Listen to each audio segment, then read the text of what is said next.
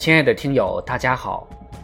从今天开始，我们播讲一部新的文学作品《神秘岛》。这部作品是由法国著名作家儒勒·凡尔纳著。下面，让我们一起来了解一下这部小说的作者——儒勒·加布里埃尔·凡尔纳，是19世纪法国著名科幻小说作家。被誉为现代科学幻想小说之父。他生于海港城市南特，自幼喜欢航海，曾擅自离家做水手，又被父亲找回。1848年到巴黎学习法律，毕业后不愿做法官，去剧院做秘书写剧本，并开始热衷于各种科学的新发现，为写科幻小说做了准备。一八六三年，他的《气球上的五星期》出版，并获得成功。此后四十余年，他不懈创作，几乎每年都有一两部新作问世。代表作品有《海底两万里》《八十天环游地球》《地心游记》等。其中，《格兰特船长的女儿》《海底两万里》和《神秘岛》被称为凡尔纳三部曲。儒勒·凡尔纳是法国19世纪的一位为青少年写作探险小说的著名作家，特别是作为科幻小说大师而享誉全世界。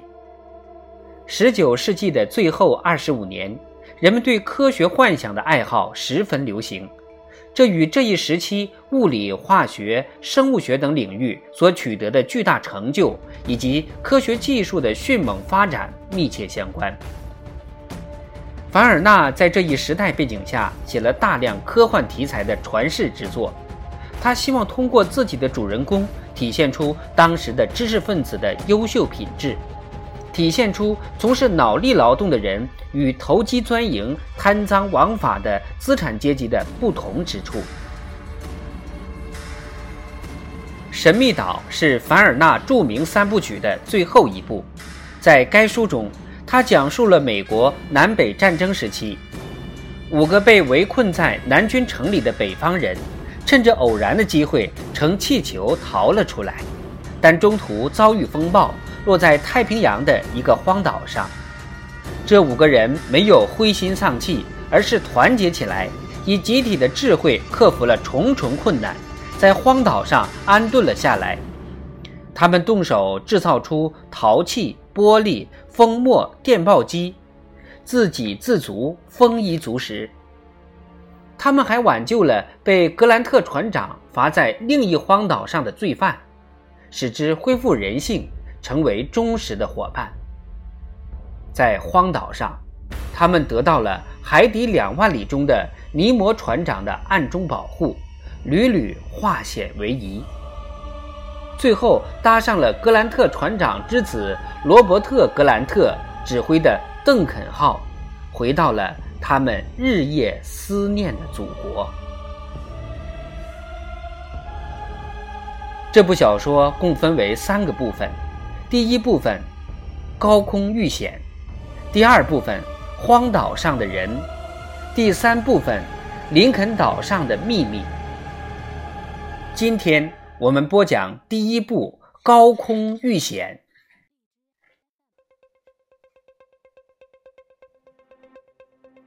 第一章。我们又在往上升吗？不是，我们在往下降。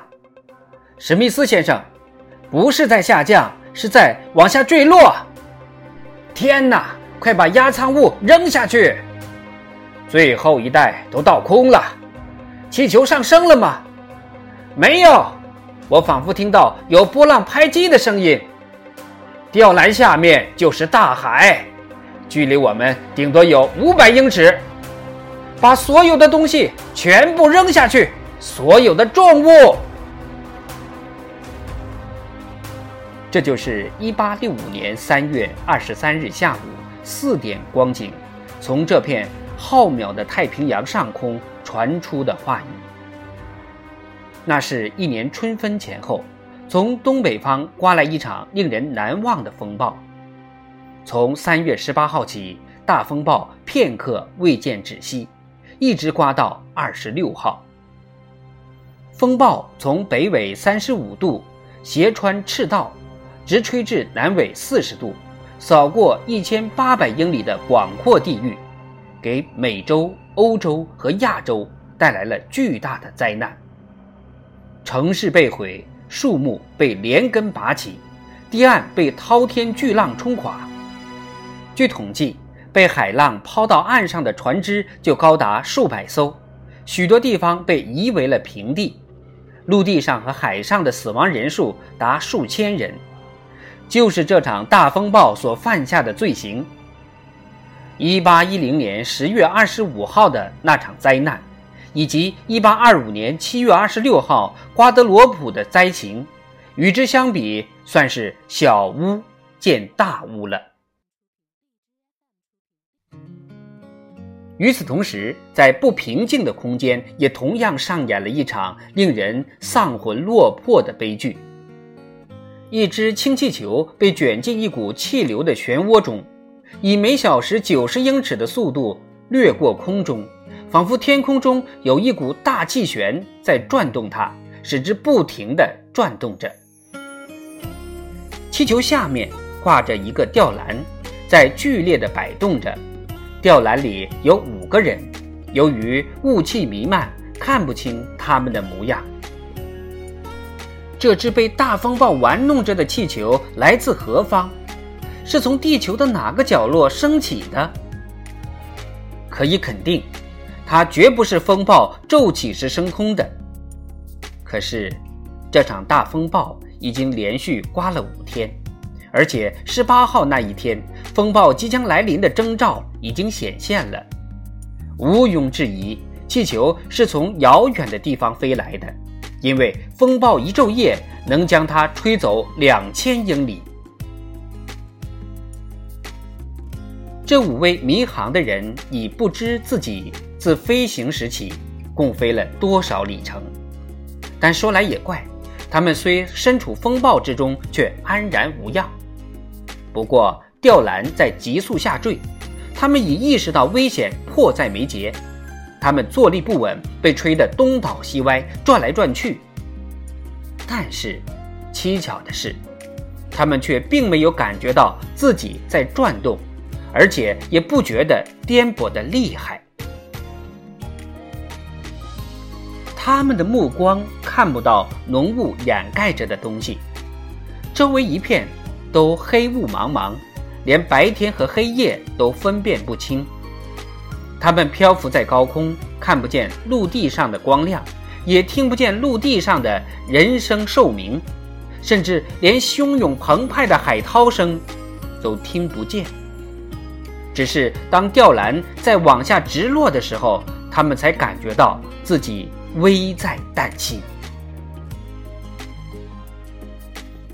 在他们扔掉枪支、弹药、食物之后，气球倒是上升到四千五百英尺的高度了。吊篮中的乘客见下面是大海，觉得还是在上面漂浮着危险要小得多，所以便尽可能的往外抛东西，以减轻气球的载重量，防止下坠。连最有用的东西也扔掉了，同时还想方设法不让气球漏气。这可是他们保命的氢气，绝对不能让它漏掉，哪怕一丁点儿。黑夜总算过去，胆小者恐怕早已被吓死了。白昼来临，暴风在渐渐变弱。从三月二十四日那一天的清晨起，风势就出现了减弱的迹象。黎明时分，一片片的浮云在往高处飘飞而去。几小时之后，风暴止息，变为强风，大气流动，速度减弱了一半。这时，虽然仍旧是水手们所说的那种紧翻风，但风势还是减弱了。大约十一点光景，下层空气变得明朗。散发出的是那种雷雨过后的湿润气息。暴风好像不再往西边刮了，风力变弱，但它是否会像印度洋上的台风，说来就来，说走便走呢？可正在这时候，气球却在渐渐的下降，像是在逐渐的瘪下去，由球形变成了椭圆形。中午时分，它离海面只有两千英尺了。气囊能容纳的五万立方英尺的气体，那么大的容量，使之能长时间的停留在空中，或向上空升去，或保持平行飘动。乘客们为防止继续下坠，把最后的一些东西、少量的存粮及其他物品扔了出去，但这也只能维持一段时间。天黑前再见不着陆地。肯定是坠入海底，葬身鱼腹了。其实，在他们的下面，既无陆地，也无海岛，只是一片汪洋，无法着陆，也无法固定住气球。大海茫茫，无边无际，波涛汹涌，不见一块陆地，看不到一艘船只。即使居高临下，视野半径。可及四十英里，也仍然见不到海的尽头。这是流动的平原，被暴风无情地鞭打着，掀起浪花无数，好似万马奔腾。大家使出浑身解数阻止气球下坠，但无济于事。气球继续下坠，顺着东北风急速地向西南边飘去。不幸的人们处境十分危险，他们无法控制气球，无论怎么努力也无济于事。气球的下降速度在加快，午后一点钟光景，它离海面已不到六百英尺了。两点左右，气球离海面只有四百英尺了。这时，突然一个洪亮的声音响起。那是一个毫无畏惧的人发出的声音，而回答这声音的同样是铿锵有力的声音。所有的东西都扔掉了吗？没有，还有一万金发郎没扔。一个沉重的袋子被扔出吊篮。气球往上升了吗？升了点儿，但马上就会下降的。还有什么可以扔的？没有了。有吊篮，大家抓牢网索，把吊篮扔掉。这确实是减轻气球重量的最后的，也是唯一的方法了。五个人连忙抓住网索，割断吊篮的绳索，吊篮掉下去了，气球又飘升了两千英尺。大家紧扒住网眼，紧张的望着。无底深渊。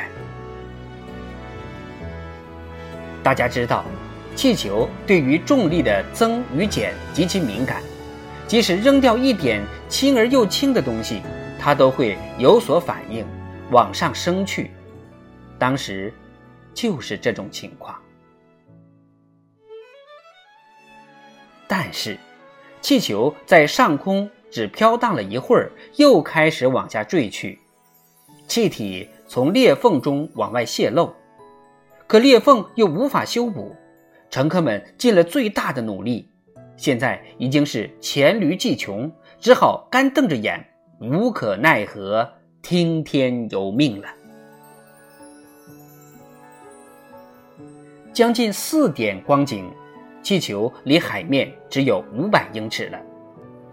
突然，狗叫了起来，那是他们带着的狗。名叫托普，他也捉住了网眼。托普想必看见了什么？一个声音说：“陆地，陆地！”另一个声音大声应答：“原来气球自拂晓时起被暴风一直吹着，已经向西南方向漂移了足有几百英尺。这时。”只见前方显现一块颇高的陆地，但离他们仍有三十多英里。就算气球是顺顺当当的话，也得花一个小时才能飘到那儿。一个小时，可气球里所剩下的一点点氢气会不会漏光？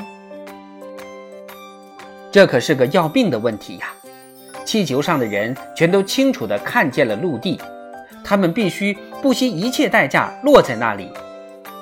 他们并不知道那儿是大陆还是海岛，因为他们不知道暴风把他们吹到了地球的哪一个角落。但是，不管那儿有人没人，也不管那是否能去，反正别无选择，只有硬着头皮前往。四点多些，气球已明显的支撑不下去了，它已贴近海面，其下部已多次与巨浪浪尖接触，网变得十分沉重，气球像只翅膀损伤的鸟，已经飘不起来了。半小时后，距离陆地只有一英里了，但气球的气液已耗尽，气球几乎完全瘪了下去。由强风猛吹着向前方移去，上面的人紧紧攀在网上，这就让气球不堪重负了。不一会儿，他们的下半身已经浸在海水里，任由汹涌的浪拍击着。接着，气球瘪得像一只口袋，大风像吹动帆船似的吹着它向前飘去。也许老天保佑，它能飘到那片陆地吧。在飘至离岸两电时，四个人同时惊叫起来。那只原来不能飞升的气球被一个巨浪意外的撞击，上升了，竟然升到了一千五百英尺的上空。在上空遇上一阵风，气球没被直接吹向岸边。而是与陆地几乎保持平行。两分钟后，它终于斜转过来，落在了波涛冲击不到的一片沙滩上。大家连忙互相帮忙，从网眼中挣脱出来。气球减轻了重量，又被风吹起，如同受伤的鸟恢复了元气，消失在空中。吊篮中原有五个人加一只狗，可是随气球落在沙滩上的只有四个人了。失踪的那一位，想必是被刚才冲击气球的那股海浪给卷走的。看来，正因为此人的失踪，气球重量减轻，才又飘升起来，最后落到海滩上的。